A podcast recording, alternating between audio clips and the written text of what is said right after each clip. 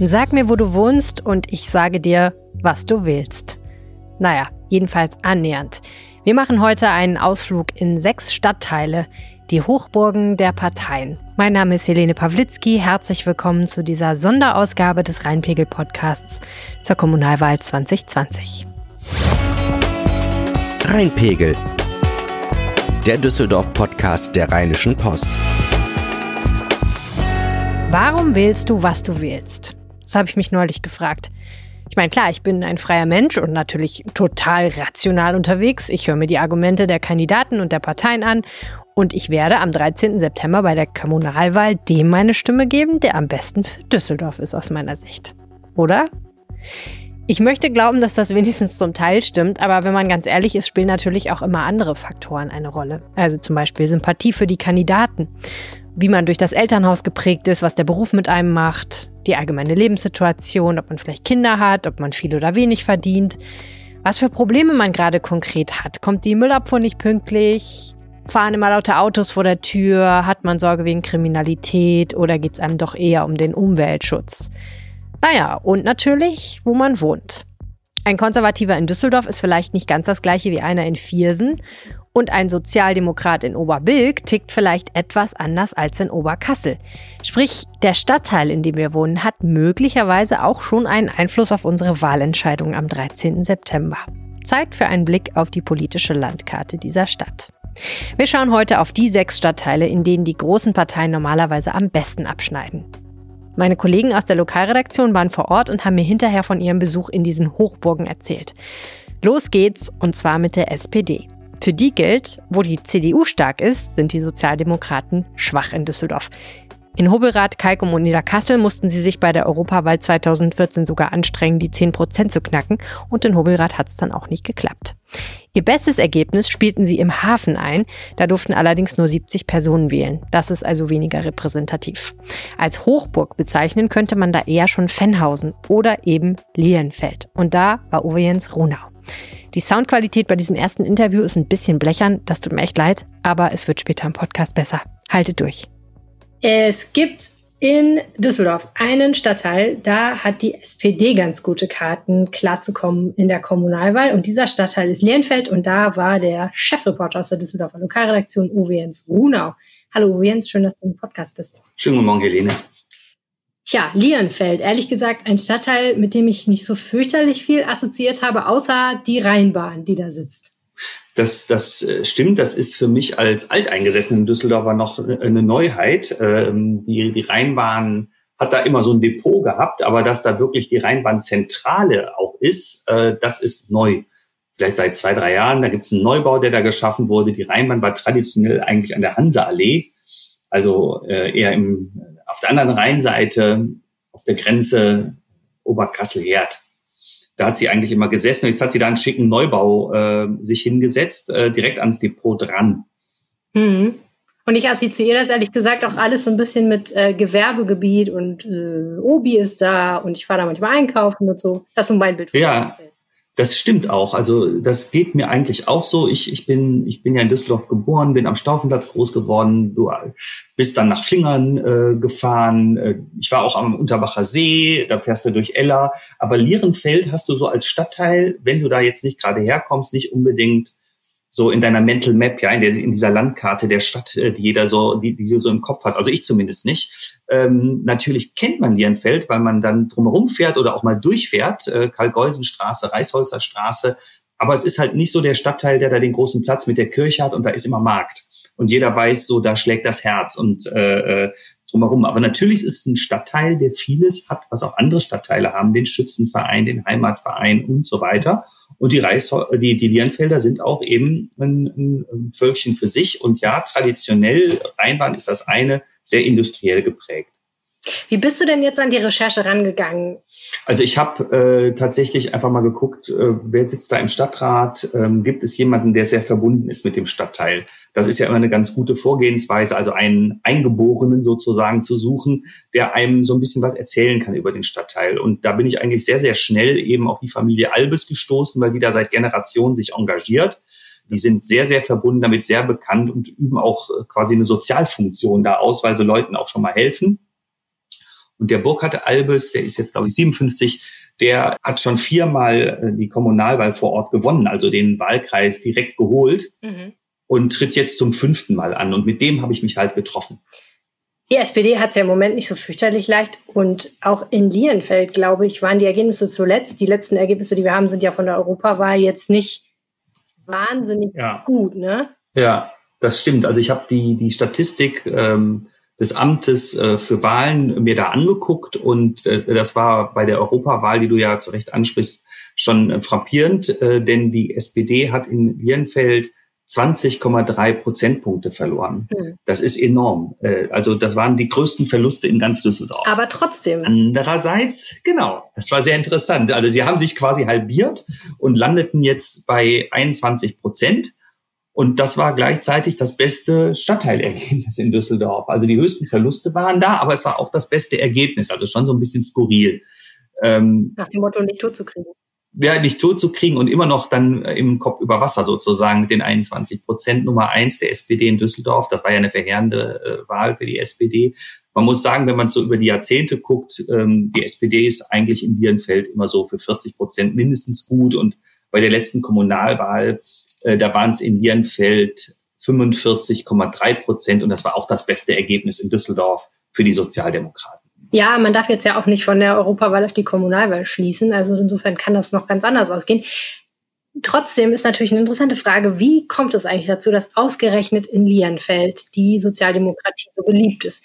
Wer wohnt denn da und lässt sich daraus schon was schließen? Also man muss sagen, von der Historie her äh, ist es ein klassischer Arbeiterstadtteil. Da war die Rheinbahn natürlich schon immer mit dem Depot, aber du hattest äh, traditionell, das war auch so die Kindheit eben von dem Herrn Albes, äh, da war Mannesmann, hatte da ein sehr äh, großes Werk. Die, die Düwag war da, äh, die Düsseldorfer Waggonfabrik. Da wurden also wirklich auch für die Rheinbahn die Fahrzeuge gefertigt. Und es gab noch weitere äh, industrielle und gewerbliche Nutzungen. Also sehr, sehr bekannt. Gleichzeitig auch äh, durchaus soziale äh, Initiativen und Engagement. Die Düsseldorfer Wohnungsgesellschaft, äh, Düsseldorf Ost heißt die, die Genossenschaft, die ist da gegründet worden, hatte auch heute noch da ihren Sitz und Mitgründer war halt auch äh, ein, ein Industrieller. Also ähm, dieses Engagement ist auch ausgeprägt in dem Stadtteil. Heute ist der Stadtteil eigentlich so etwas jünger. Also im Durchschnitt sind die Menschen in Dierenfeld äh, 41,5 Jahre alt. In, der, in ganz Düsseldorf sind das so knapp 43 Jahre. Es gibt bisschen Schwierigkeiten, was die Arbeitslosenquote angeht. Die ist nämlich eigentlich so rund fast doppelt so hoch wie in Düsseldorf. Die liegt so bei 15,4 Prozent und in Düsseldorf sind es 8,6. Prozentpunkt und der Ausländeranteil, der ist auch höher als in Düsseldorf. Ähm, in der Gesamtstadt haben wir so 23,6 Prozent und da sind es 10 Prozent mehr, also knapp 34. Mhm. Und ähm, auch der Migrationsanteil ist viel höher. Der ist in Düsseldorf 42 Prozent, da sind es 55 Prozent so. Mhm. Und das insgesamt äh, plus natürlich das Interesse an, an, an sozialen Engagement, sozialen Leistungen und so weiter, hat ist so ein Prä eigentlich für so eine für so linke Parteien so eher und die SPD äh, ist da sehr verwurzelt und auch sehr sehr engagiert. Das ist so ihr Beritt, so wie die CDU in Hubbelrath oder im Norden sehr stark ist, ist die SPD in Nierenfeld halt sehr stark. Hm. Und dafür steht eben auch so jemand wie dieser Burkhard Albes.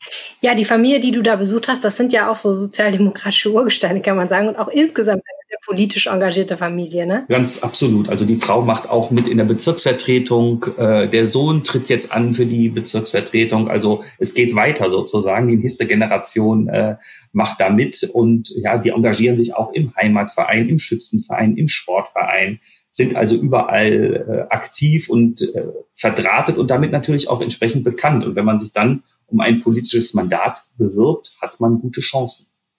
Das sind ja oft die ganz kleinen Sachen auf so Stadtteilebene, die da wirklich einen Unterschied machen, wenn sich jemand für was engagiert. Was ist es denn? Was sind die Projekte von Burkhard Albes so gewesen in der Vergangenheit? Also ähm, er hat sich immer sehr stark eingesetzt, wirklich wenn es ganz konkret menschliche Probleme gab, wenn jemandem geholfen werden muss hat dann aber auch Mitstreiter dafür gehabt. Dafür äh, steht dann äh, unter anderem die Arbeiterwohlfahrt, die ist ja auch sehr SPD-nah und da ist ja auch Vorsitzender in dem Stadtteil, aber auch in zwei äh, benachbarten äh, Stadtteilen. Das heißt ein starkes soziales Engagement und äh, auch in diesem Heimatverein, der eben dafür sorgt, dass äh, gewisse Dinge im Stadtteil funktionieren, dass es einen St. Martinszug gibt, dass es, dass es äh, einen Weihnachtsbaum gibt. Äh, da musst du Geld für sammeln und das auch wirklich organisieren, dass er aufgestellt wird.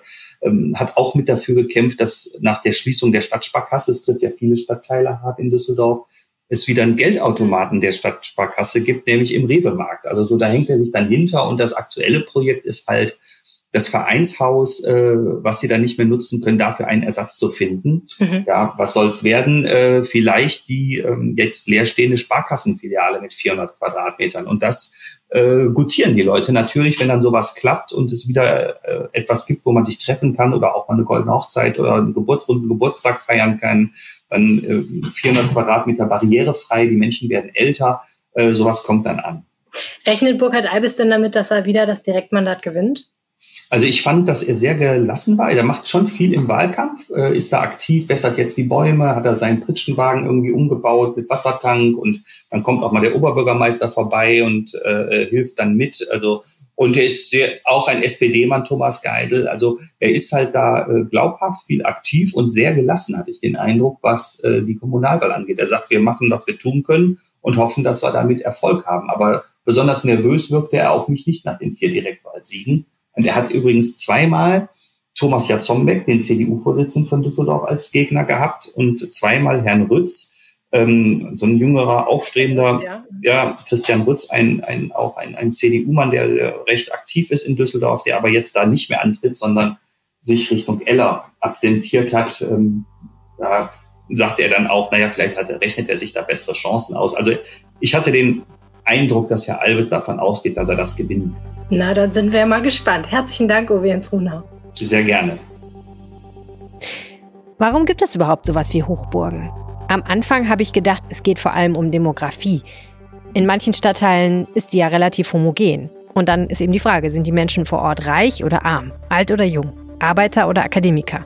Ihr kennt ja die Klischees, also Eigenheimbesitzer wählen CDU, weiße alte Männer AfD, Arbeiter SPD, Studenten Grün oder Links, Selbstständige FDP und so weiter und so fort. Das spielt auch ganz bestimmt eine große Rolle, aber es gibt auch noch einen anderen Grund. Engagement. Wenn die Menschen das Gefühl haben, dass eine Partei in der Bezirksvertretung oder im Rat sich wirklich für ihre Belange interessiert und ihnen bei ganz praktischen Problemen im Alltag vor Ort hilft, dann wählen sie diese Partei auch eher. Wer schon ein Amt hat, der kann das natürlich besonders gut zeigen. Aber andererseits hätte eigentlich jede Partei die Chance, sich in den Stadtteilen sehr zu engagieren. Und viele tun das ja auch. Einen interessanten Effekt haben meine Kollegen außerdem beschrieben. Der taucht auch nachher noch bei der CDU-Hochburg auf.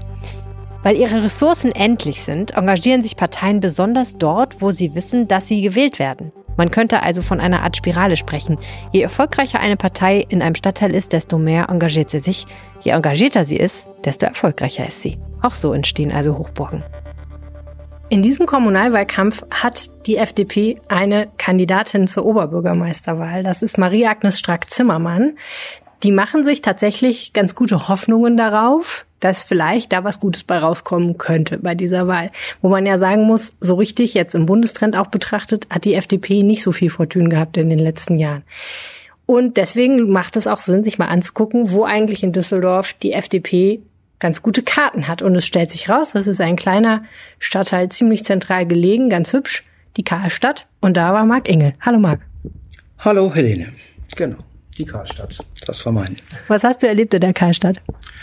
Naja, die Karlstadt ist natürlich so ein bisschen, ähm, man nimmt sie nicht so als eigenen Stadtteil wahr. Es ist so, ähm, wird eins gesehen mit der Altstadt und wenn überhaupt, dann so ein bisschen ist es halt Karlsplatz und Hohe Straße. Das ist so für viele so die Karlstadt.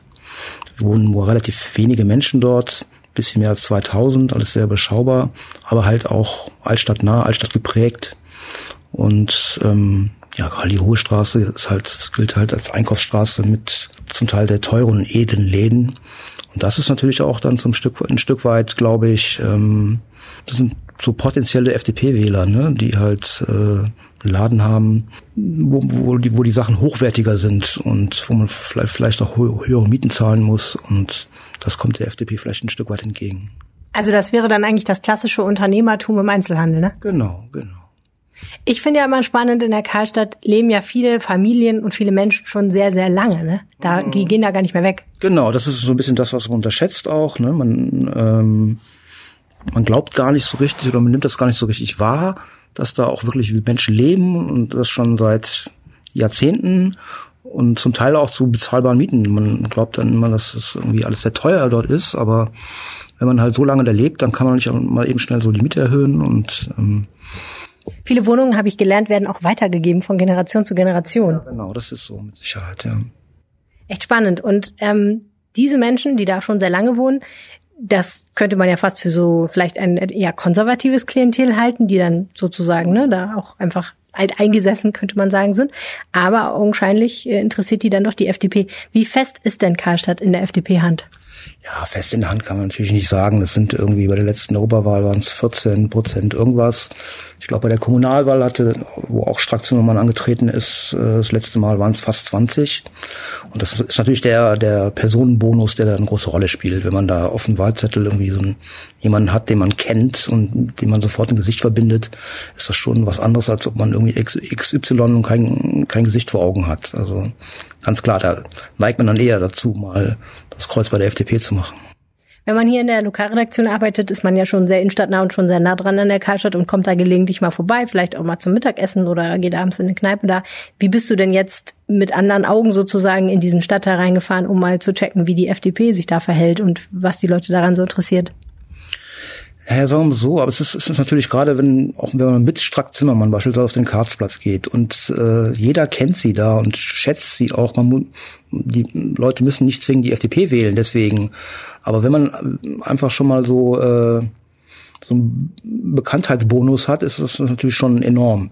Wenn man jetzt mal unabhängig von Strack Zimmermann äh, durch die Karlstadt schlendert. Es ist natürlich auch ganz viel, ganz äh, Historie ist dort verborgen, auch zum einen. Ne? Und ähm, der Karlsplatz ist ja ohnehin irgendwie das ein Anziehungspunkt für viele Düsseldorfer, gerade in der Mittagspause.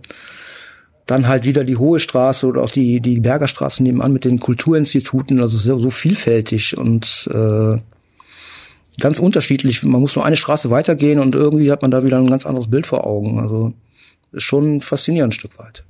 Erzähl mir doch mal mehr von Maria-Agnes Strack-Zimmermann in Karlstadt. Wie war das? Was habt ihr erlebt?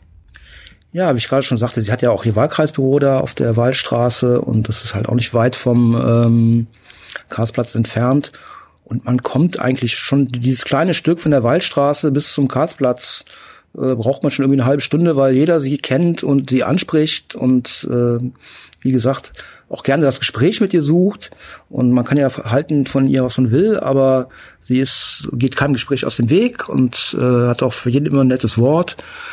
Und man hat ja auch die Zicke, ist ja auch so eine, so eine Kultkneipe da an der Ecke, wo ja eigentlich mehr so ein bisschen intellektuelles äh, Publikum verkehrt und auch Künstler und so. Auch dort ist sie Stammgast und die Kellner, Kellnerinnen vor allen Dingen kennen sie und auch ähm, die Gäste. Und ja, es ist halt äh, von vornherein so, dass man da äh, nicht mal ebenso, wenn man mit ihr zusammengeht, mal so fünf Minuten langschlendern kann, ohne dass man angesprochen wird.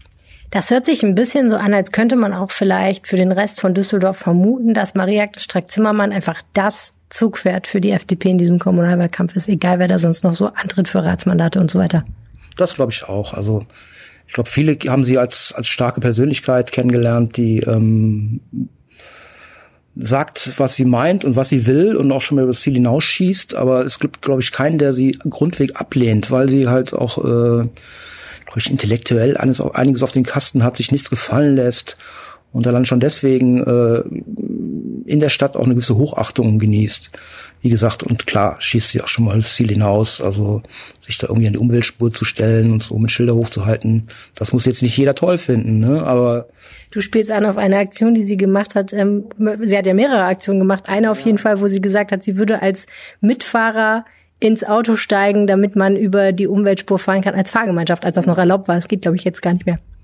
Nee, aber das sind halt so Aktionen, da, ähm, da scheiden sich sicherlich die Geister. Aber dass sie eine integere Person ist, eine starke Frau ist und ihr das viele auch zutrauen würden, glaube ich schon. Und äh, ich glaube auch schon, dass viele Wähler möglicherweise sie wählen, obwohl sie sonst niemals FDP wählen würden und vorher noch niemals FDP gewählt haben. Also das macht schon ihre Person aus. Das, das glaube ich eigentlich ganz fest dran. Weil sie da ja in Karlstadt jetzt gar nicht so viel arbeiten muss für. Das ist ja schon vorher ganz gut gelaufen. Genau, und ja, gut, wie gesagt, Karlstadt ist klein, das, das äh, Klientel hat man schnell angefangen, sozusagen. Ne? Also. Aber glaubst du denn, dass sie bei der Kommunalwahl in Karlstadt über 14 Prozent kommen werden, die Liberalen? Ja, wie gesagt, also bei der letzten Kommunalwahl, Kommunalwahl waren es auch fast 20 Prozent und ich glaube, es werden jetzt eher sogar noch mehr. Bin ich eigentlich relativ überzeugt von.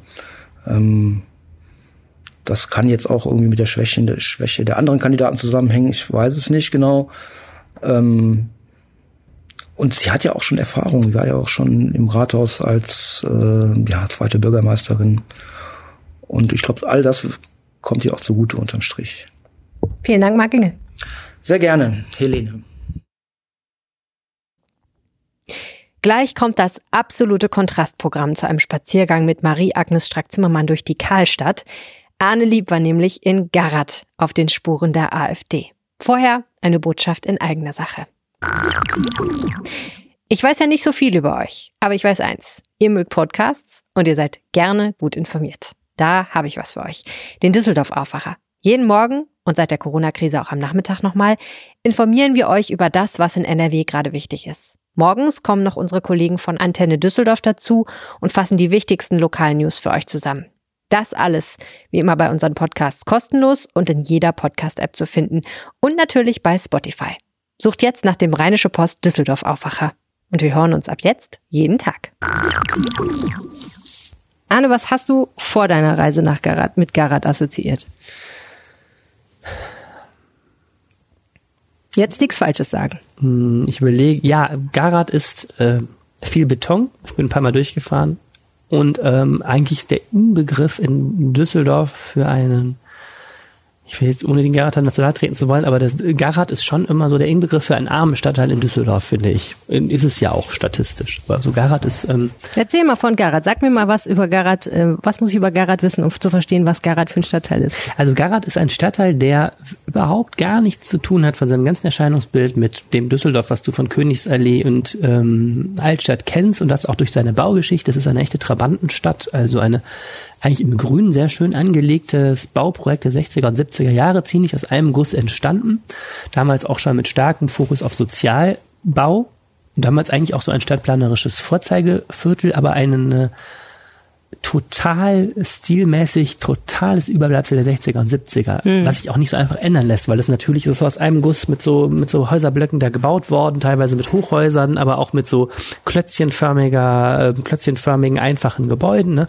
breiten, ziemlich betonlastigen Fußgängerzonen und einer Bausinne, über die ich einfach ja, wirklich nur staune immer. Die, die Autobahn A59 wird über eine Brücke, eigentlich quer über einen Marktplatz in Garat geführt. Also Garat ist total zerschnitten, ein West- und ein Ostteil. Der Westteil ist etwas ähm, insgesamt etwas wohlhabender, wobei man Garat auch generell nicht über einen Kamm scheren kann. Es gibt ja auch liebliche Einfamilienhausgegenden, aber das, was man so kennt, ist eben diese dieses dieses Panorama da um den hm. ähm, um den S-Bahnhof rum und ähm, ist zerschnitten, also wirklich von einer Hauptstraße, einer Bahnlinie und einer Autobahn über eine Brücke. Wo damals wollte man das wohl in den Untergrund legen, hat das aber dann zu teuer und hat dann im Grunde die Menschen unter die Brücke gelegt. Also die, es gibt so eine Unterführung quasi, ne? Ja. Und äh, das ist alles wirklich ein, also architektonisch hochinteressantes Viertel, was sich natürlich aus dieser Form auch im Nachhinein nicht mehr pressen lässt. Wer wohnt denn in dem Teil von Garat, wo du warst, in Garat Ost?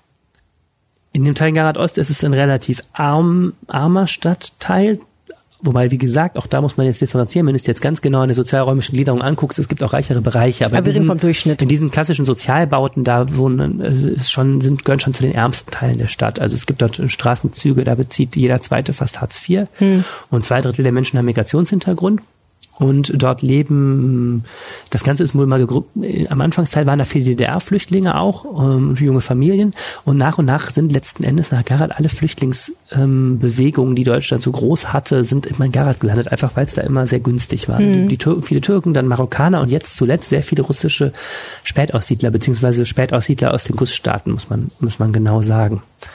Du ähm, warst da, weil die AfD relativ gute Wahlergebnisse in Garat Ost eingefahren hat zuletzt. Man könnte sogar sagen, sie hat sehr gute Wahlergebnisse eingefahren. Ja, in der Tat. Also die, das letzte, die letzte Wahl in Düsseldorf bislang, wir haben ja bald die Kommunalwahl, die letzte Wahl bislang war die Europawahl 2019. Und da hat, ist die AfD nur in Garat geschafft, in drei Wahlbezirken ähm, stärkste Kraft der Stadt zu werden. Sonst gab es noch einen in Hassels, da, war, da hatte sie auch noch die, das höchste Ergebnis. Also Düsseldorf ist aufgeteilt in 454 sehr kleine Wahlbezirke, das sind noch was kleineres als Wahlkreise. Ähm, da kannst du deswegen ziemlich genau nachsehen, in welchen Straßenzügen was gewählt wird. Und da ist es eben so, in Garat Ost ist die äh, AfD wirklich stärkste Kraft geworden. Ähm, das war das eine Ergebnis. Das andere Ergebnis, was ich sehr, sehr wichtig auch für die, für die ähm, Deutung finde, sind zugleich auch, ist Garat der Stadtteil mit der geringsten Wahlbeteiligung in Düsseldorf. Und diese Teile von Garat, wo die AfD stark ist, haben nochmal deutlich niedrigeres Ergebnis. Also die Wahlbeteiligung lag da bei 25 bis 30 Prozent bei der Europawahl. Das ist ziemlicher Negativrekord in Düsseldorf. Also sehr wenig Leute gehen wählen. Und von denen, die wählen gehen, wählen relativ genau, viele weniger als ein Drittel der Menschen, die wählen gehen dürfen, gehen wählen. Und von denen, die wählen gehen, haben 20 Prozent bis der höchste war, glaube ich, 23 Prozent AfD gewählt. Und damit liegt die AfD knapp vor ähm, vor den äh, anderen Parteien. Das ist mit der AfD ja so eine Sache, wie es oft mit ähm, Parteien ist, die eher so dem rechtspopulistischen Spektrum zuzuordnen sind. In Umfragen ist es immer extrem schwierig, das rauszufinden, wer wählt die eigentlich und ähm, warum. Weil eine ganze Zeit lang war das ja immer so, dass die Leute das gar nicht unbedingt so gesagt haben in Umfragen. Das heißt, die Umfrageergebnisse waren dann oft etwas zu niedrig. wenn man sich dann nachher die Wahlergebnisse angeguckt hat, du hast es jetzt aber mal versucht und bist hingegangen und hast mal versucht, mit Leuten zu reden darüber. Geht man dann einfach hin, äh, tippt einen auf die Schulter, der da rumsteht und sagt, hey du, hast du eigentlich AfD gewählt und warum oder wie hast du das gemacht? Ähm, ich habe zwei Sachen. Ich habe einerseits mich so über Multiplikatoren natürlich auch genährt, über Leute angerufen, die ich gerade kenne und die mir jemand empfehlen können, der was dazu erzählen kann. Und ich bin aber auch wirklich über die Straße gelaufen, auch noch bei 38 Grad ungefähr, ähm, und habe Leute angesprochen. Ich habe die nicht gefragt, ob sie AfD gewählt haben, weil ich ehrlich gesagt auf der Straße, wenn mich jemand anspricht, was ich gewählt habe, dem sowieso sagen würde, der soll mal äh, Leine ziehen. An? Ich habe die Leute angesprochen und gefragt, sagen Sie mal, wissen Sie, warum die AfD genau hier jetzt bei Ihnen im Viertel so stark ist? Und es war eine eher etwas mh, hm, schwierigere Erfahrung meines journalistischen Lebens, weil ähm, das ist sowieso schwierig mit Leuten auf der Straße. Ich mag es eher auch nicht, wenn man mich anspricht.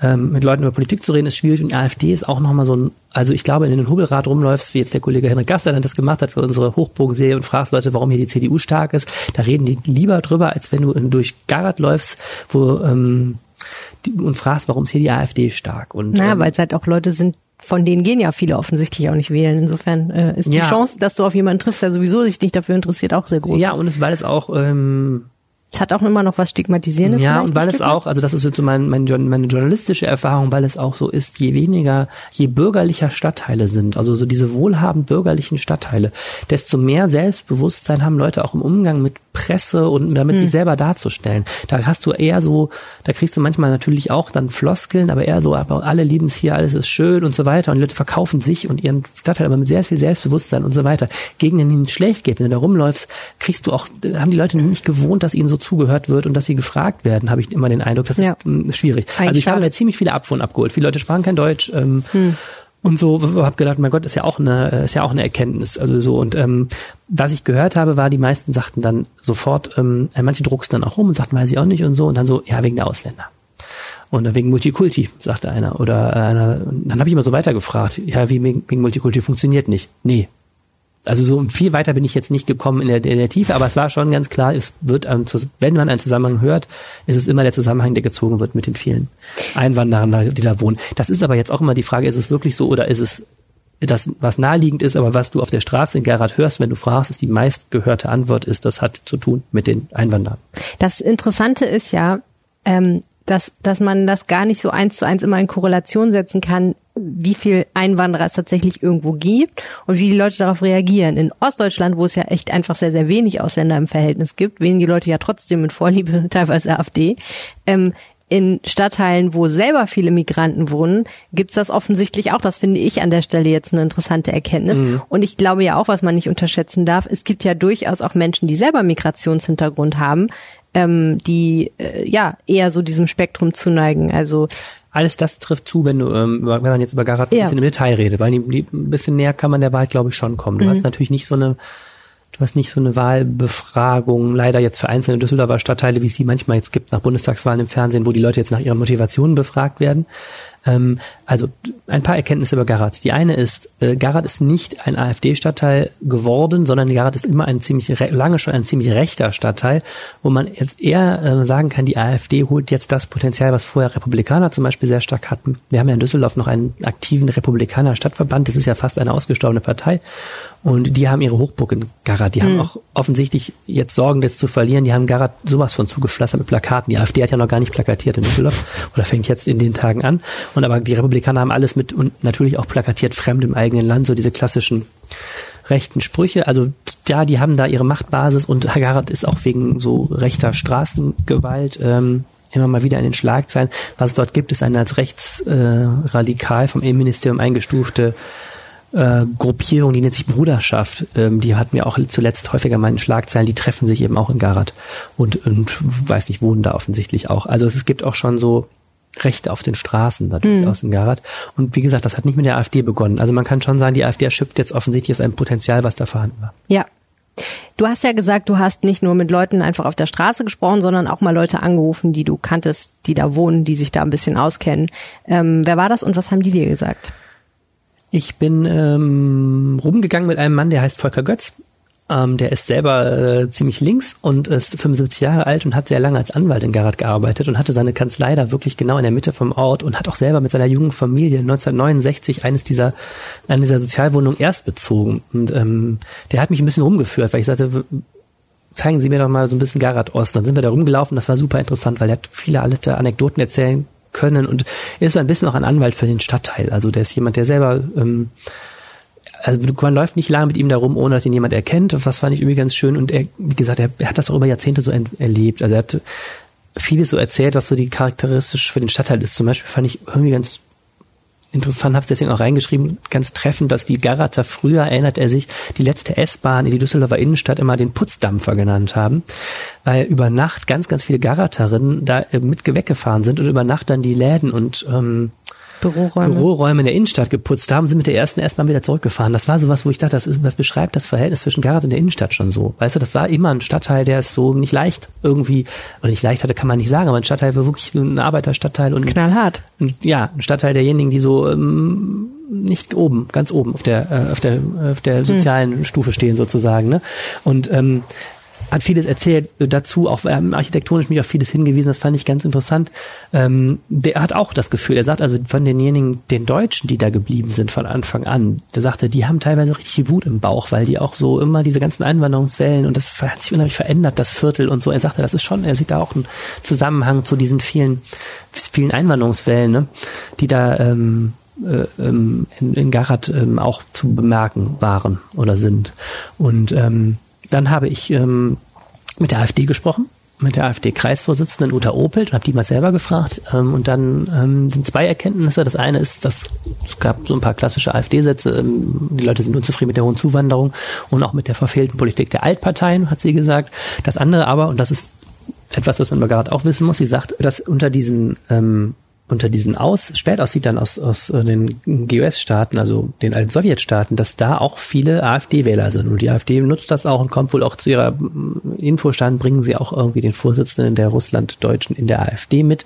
Ähm, also die sagen auch ganz klar, sie, dieses, dieses, ähm, dieses Potenzial haben sie da bei diesen Auswanderern. Das habe ich auch häufiger schon vorher gehört. Es gibt auch irgendwie eine Geschichte, dass vor der letzten Bundestagswahl 2017, dass in einem russischen Laden dort Flugblätter für die AfD in russischer Sprache äh, verteilt wurden und so. Also die haben offensichtlich auch einen gewissen äh, Anteil, die ähm, also bekannt ziemlich konservativ wählen. Die CDU bemüht sich auch sehr um diese Gruppe und aber auch ähm, welche, die AfD wählen.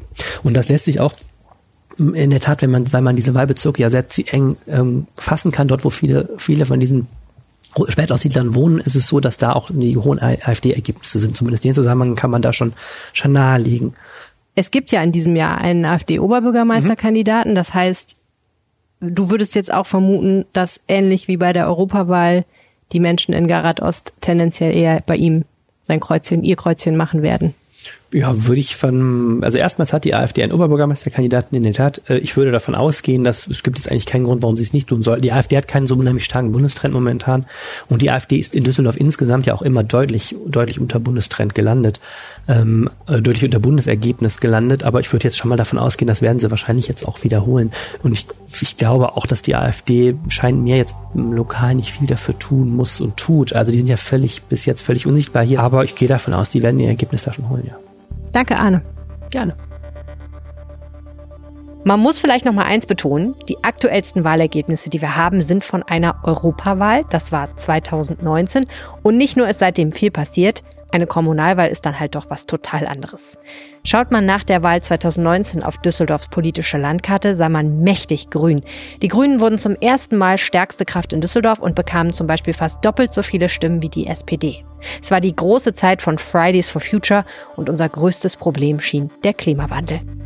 Die Grünen stehen im Bundestrend immer noch gut da und haben natürlich auch eine Hochburg in Düsseldorf. Welche das ist, hört ihr in ein paar Minuten. Corona wird aber noch mal viel verändert haben an der politischen Prioritätensetzung der Menschheit. Wobei das Thema Klimawandel natürlich immer noch da ist. Gucken wir jetzt erstmal auf die Partei Die Linke. Wo es richtig bürgerlich ist, da hat sie keine Schnitte. Bei der Europawahl kam sie beispielsweise in Niederkassel, Hamm und Vollmerswerth über 2% kaum hinaus.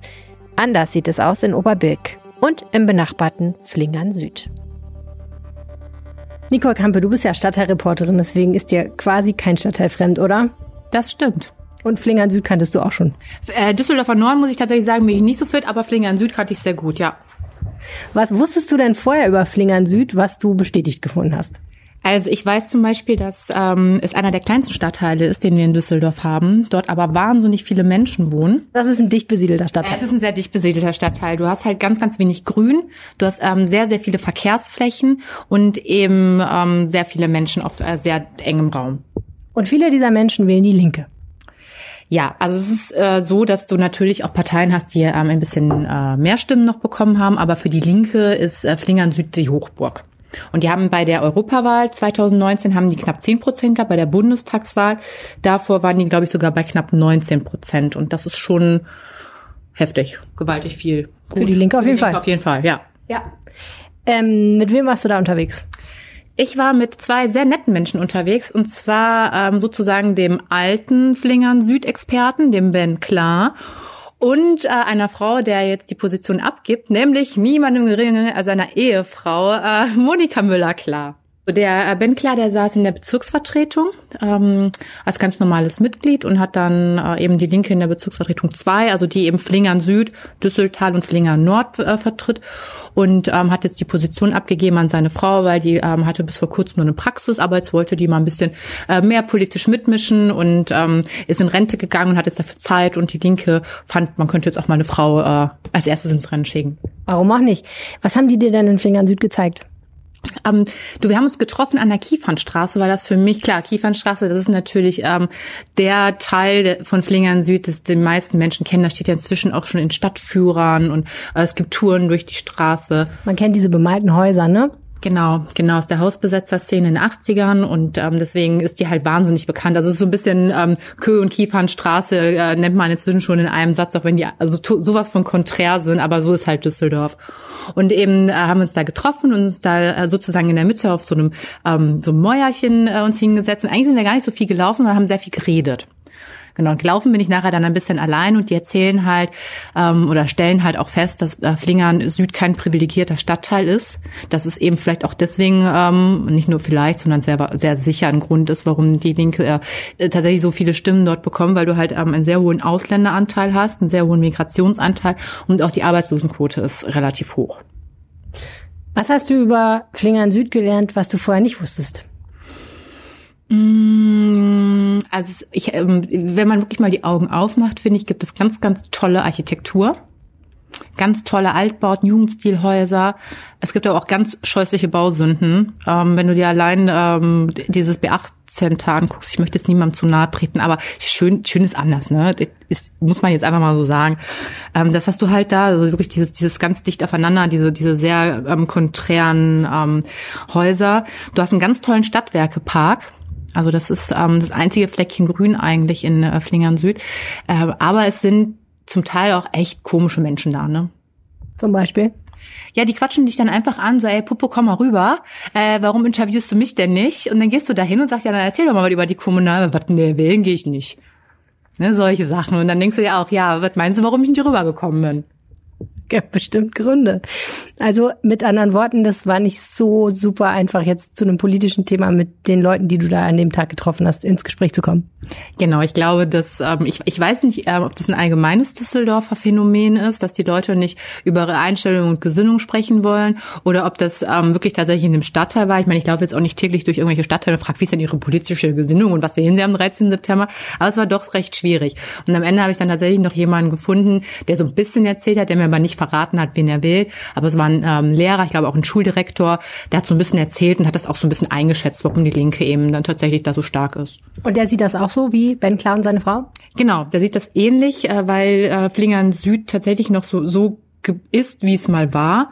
Flinger Nord hat ja so ein bisschen so ein ähm, so dieses Hipster-Ding durch, durchgemacht. Ne? Es sind ganz viele Cafés und ähm, Bars entstanden, äh, Galerien und alles wird so ein bisschen schicki und teurer. Da sind ja auch die Mieten extrem gestiegen und Kaufpreise. Und das ist in Flingern Süd halt noch so ein bisschen substanzieller geblieben. Und er hat sich zum Beispiel eine Wohnung gekauft gehabt vor zwei Jahren, hat sich halt dann eben für Flingern Süd entschieden, weil es dort noch bezahlbar war. Ja, das heißt, da leben dann eben auch die Menschen, die auf sowas dann Wert legen und beziehungsweise sich es nicht eher leisten können, dass es dann teurer wird. Mhm. Gut, und wie sieht die Prognose aus für die Linke in Flingern Süd und in Düsseldorf zur Kommunalwahl? Was schätzt du? Wie wird es ausgehen? Werden die ihre 10 Prozent, 20 Prozent halten können? Du in Flingern Süd äh, würde ich sagen, es ist durchaus denkbar, wobei ich das ganz schwierig finde einzuschätzen, weil es gerade in diesem Jahr ähm, total durch dieses Corona alles total unberechenbar ist. Die, äh, die, Grünen waren ja letztes Jahr total stark, 2019 bei der Europawahl. Ich hatte mich letztens noch mit einem Grünen unterhalten. Da habe ich auch gesagt, ja, Sie brauchen sich ja keine Sorgen machen. Hat er gesagt, das können, wir können es nicht einschätzen. Und ich glaube, genau so ist es. Ne? Worauf, worauf achten die Menschen jetzt? Sagen die, okay, ich, ich stehe jetzt äh, darauf, dass wir eine Verkehrswende haben. Aber Verkehrswende heißt, du musst in Bahn fahren, wo du mit vielen Menschen bist ist. Ne? Also das heißt, ich würde jetzt wahrscheinlich eher dann sagen, ich möchte lieber alleine in meinem Auto sitzen, das klimatisiert ist und da sind keine Viren um mich herum und ich kann krank werden. Ich bin, ich finde das ganz schwierig, also irgendwelche Prognosen zu stellen. Aber das heißt, das, was du vorhin gesagt hast, die Themen, die für Flingern Süd entscheidend sind, also das eine sind sicherlich Mietpreise, dann ist Verkehr wahrscheinlich ja auch, du hast ja beschrieben, viele große Straßen, die da, wo viele LKWs durch diese Stadt, durch diesen Stadtteil brettern, spielt Verkehrswende wahrscheinlich auch eine Rolle und Umwelt und Luftschutz und so weiter und so fort. Also es sind eigentlich die Themen, die überall in Düsseldorf so ein bisschen eine Rolle spielen. Ja, das hast du auf jeden Fall. Klar, Wohnen, Verkehr, Bauen, ähm, Grün erhalten, das hast du mit Sicherheit. Aber inwieweit das eben tatsächlich, ich glaube, diese Wahl in diesem Jahr ist einfach äh, total total anders, als, als man es sonst so einschätzen kann. Dankeschön. Vielen herzlichen Dank Sehr für deine Einschätzung, Nicole Kappe. Hat mich gefreut. Machen wir doch noch einen kleinen Ausflug ins kleine Hobelrad. Nein, Hobelrad ist nicht der kleinste Stadtteil Düsseldorfs, das ist Derendorf. Hobelrad ist fast viermal so groß wie Derendorf, hat aber nur ein Elftel der Einwohner. Dementsprechend war es gar nicht so einfach, dort jemanden zu treffen, den man interviewen kann. Hendrik Gasterland hat es trotzdem versucht. Ich finde ja persönlich, Hobelrad hat einen der besten Stadtteilnamen in Düsseldorf. Warum findest du das? Ich finde ihn einfach hübsch. Das ist ein niedlicher Name. Hobelrad. Niedlich passt aber niedlich, weil von der Fläche groß, aber klein von, von der Personenanzahl, die da lebt. Niedliche kleine Bevölkerungszahl da. Und viele von diesen wenigen Menschen, die da wohnen, äh, wählen die CDU. Ja, fast alle, glaube ich. Der Gefühl ist, äh, da wählen, wählt wirklich fast jeder die CDU. Immer noch aber es sind schon ein paar weniger geworden. Bei der Europawahl im vergangenen Jahr äh, gab es auch in, selbst in Hubbelrad Verluste. Oha. Ähm, dabei ist ja eigentlich die CDU so im Bund mit Angela Merkel und so relativ stark.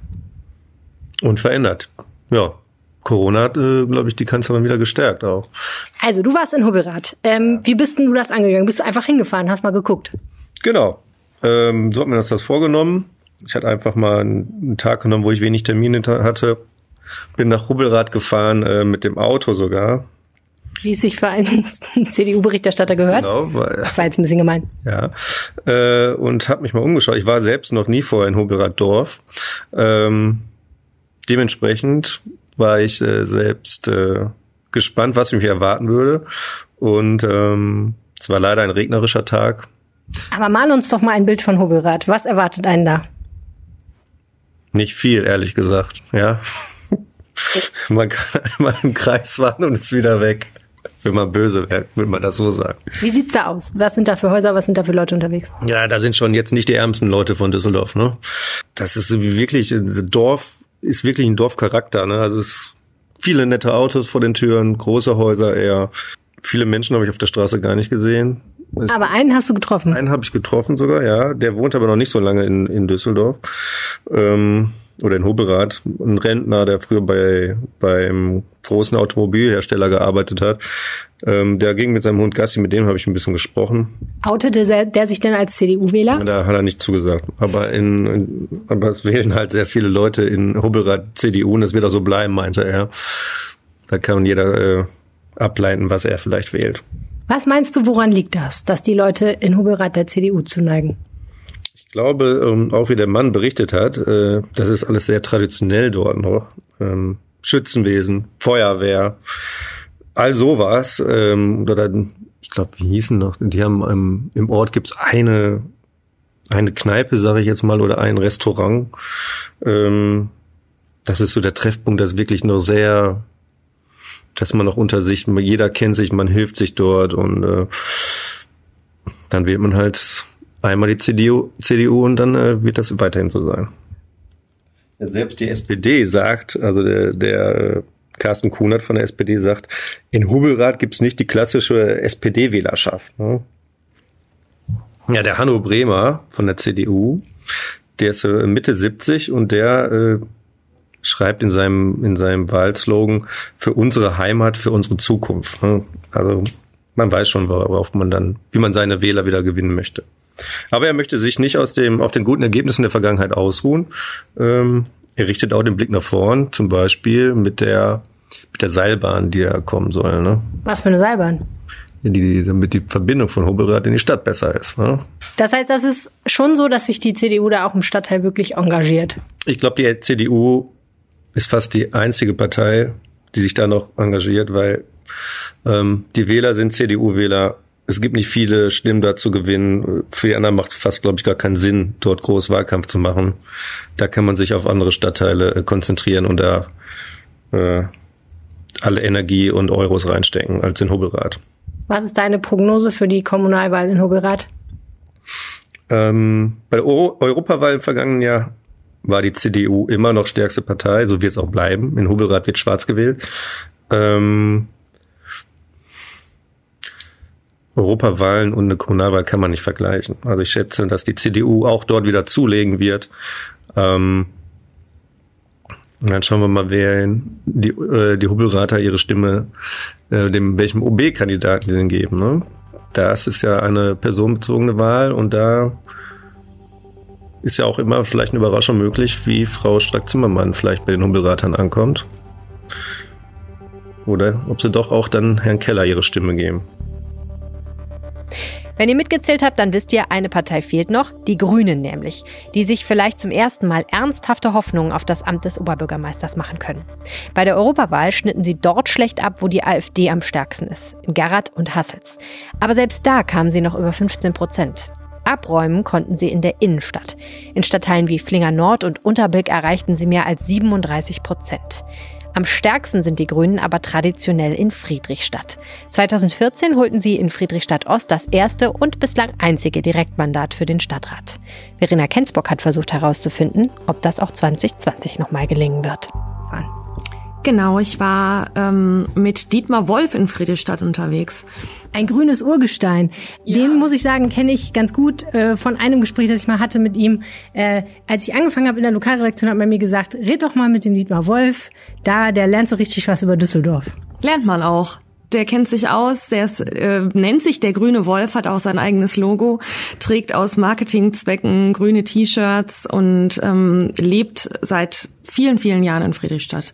Was habt ihr gemacht? Ähm, wir haben einen kleinen Streifzug gemacht. Der hat mir quasi einmal den ganzen Stadtteil gezeigt, ähm, hat mir seine Lieblingskneipe gezeigt, sein Wahllokal, wie er es nennt, ähm, hat mir die Einkaufsstraße gezeigt, die Friedrichstraße, ähm, sind durch alle Plätze, alle Straßen gelaufen, die interessant waren und den Stadtteil ausmachen. Das war ganz spannend. Was hast du gelernt, was du vorher nicht wusstest über die Friedrichstädter und die Grünen? Was ich tatsächlich vorher nicht wusste, ähm, ist, dass Friedrichstadt ähm, einer der am dichtesten besiedelsten Stadtteile Deutschlands ist. Also nicht nur von Düsseldorf, sondern von ganz Deutschland. Ähm, da leben nämlich fast 20.000 Menschen auf einem Quadratkilometer. Damit man mal so einen Vergleich hat, in ganz Düsseldorf ähm, sind es 2730 Einwohner pro Quadratkilometer. Also in anderen Worten, die Grünen mögen es gerne eng, die Grünen Wähler?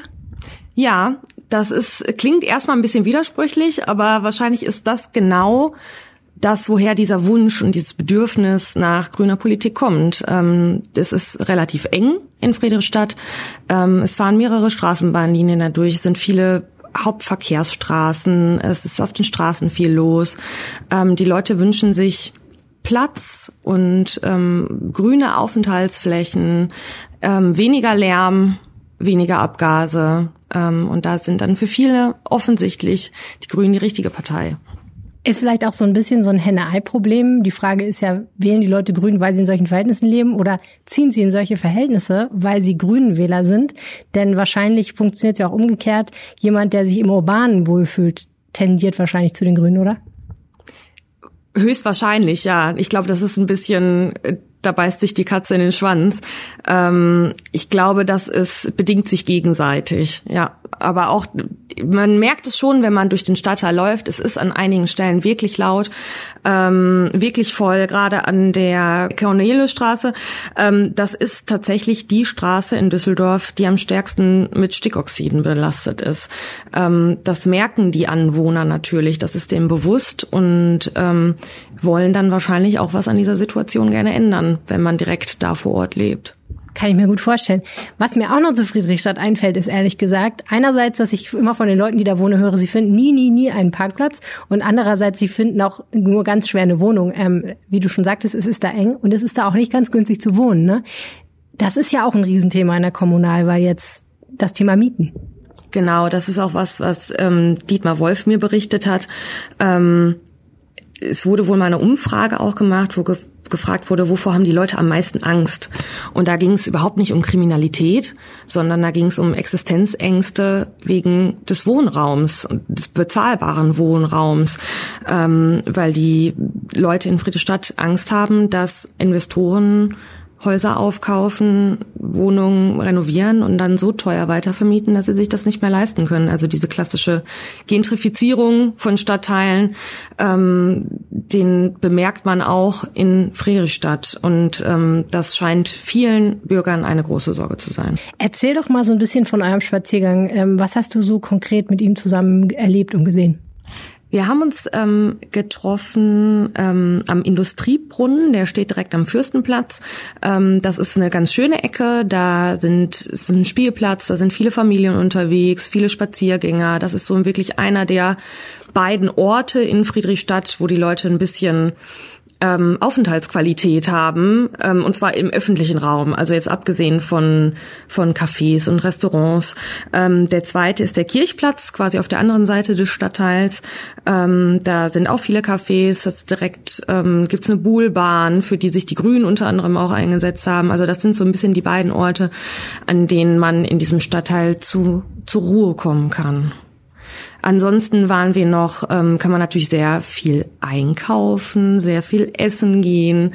Ähm, Bier trinken in der Kneipe. Ähm, da gibt's, äh, es gibt ganz viele Bütchen. Also es ist wirklich sehr urbanes Leben da.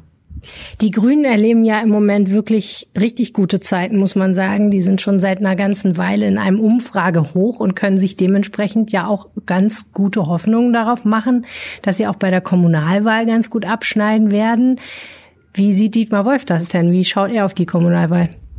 Ja, ganz positiv. Er ist sich natürlich auch dessen bewusst, dass er da in einem Stadtteil oder in einem Wahlkreis unterwegs ist, ähm, in der er ähm, hohe Erfolgschancen hat.